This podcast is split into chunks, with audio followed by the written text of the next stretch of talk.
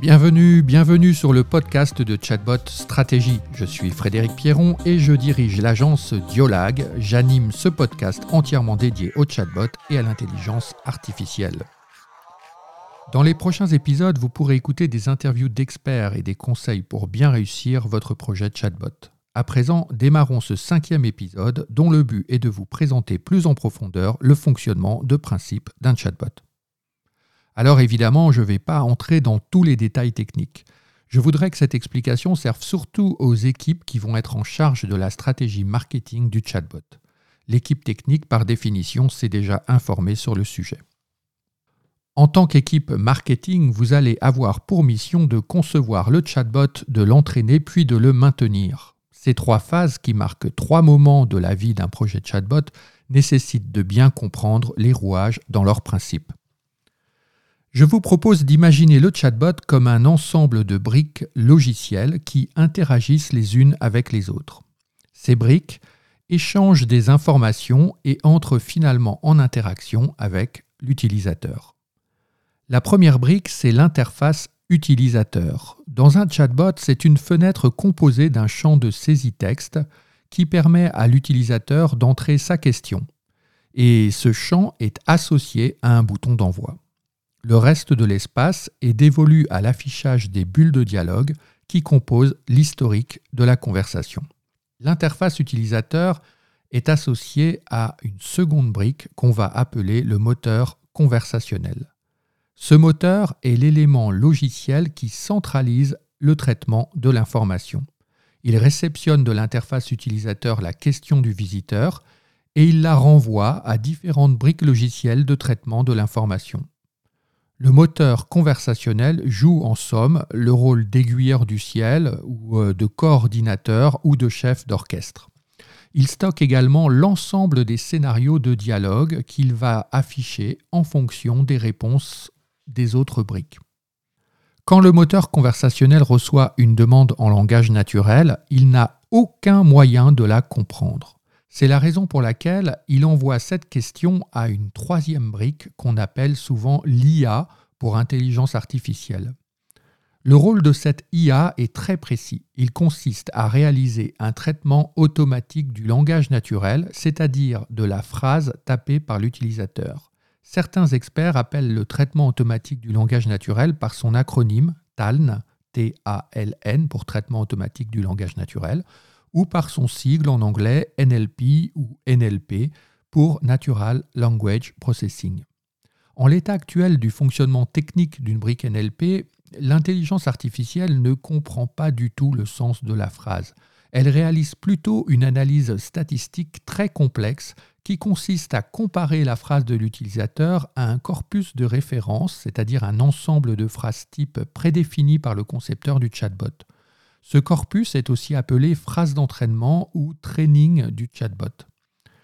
Ces euh, phrases sont regroupées par sujet ou par thème que l'on appelle intention. Par exemple, le chatbot d'un transporteur aura notamment une intention acheter un billet.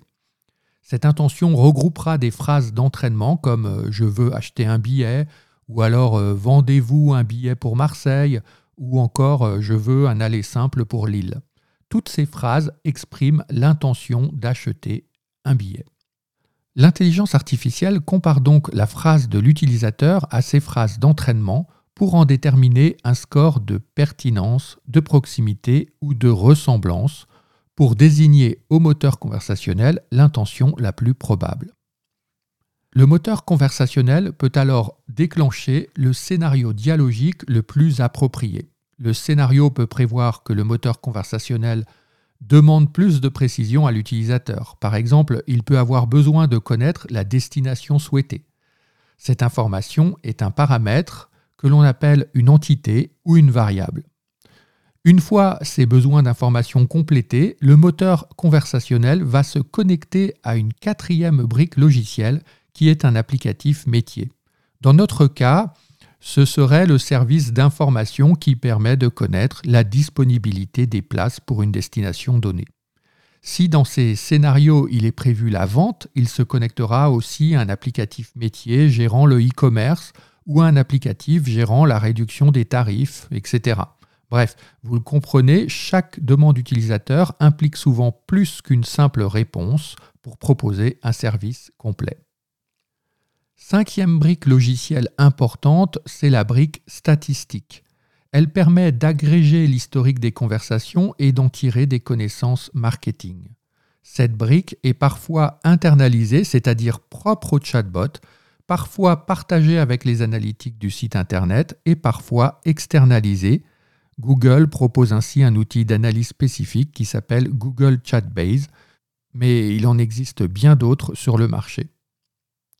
Ultime brique logicielle qui n'existe pas forcément, c'est le back-office du chatbot. Certains chatbots sont encore le produit d'un développement informatique sur mesure, mais on s'appuie de plus en plus sur des plateformes de création de chatbots comme Chatfuel ou l'excellent et français botnation.ai.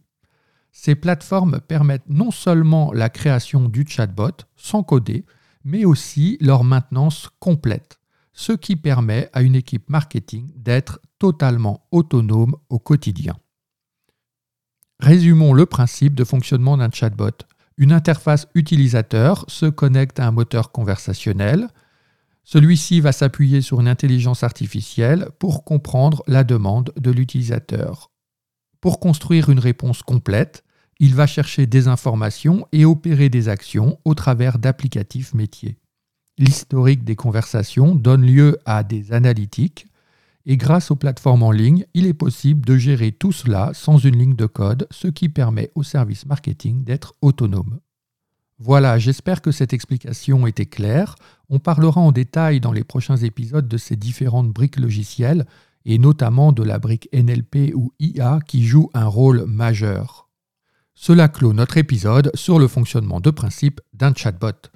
Si vous souhaitez réagir ou poser des questions, n'hésitez pas à me contacter via le site de chatbot-stratégie.com. Et si vous avez aimé, eh bien abonnez-vous, suggérez-nous de prochains sujets et partagez ce podcast et votre passion pour les chatbots. À bientôt.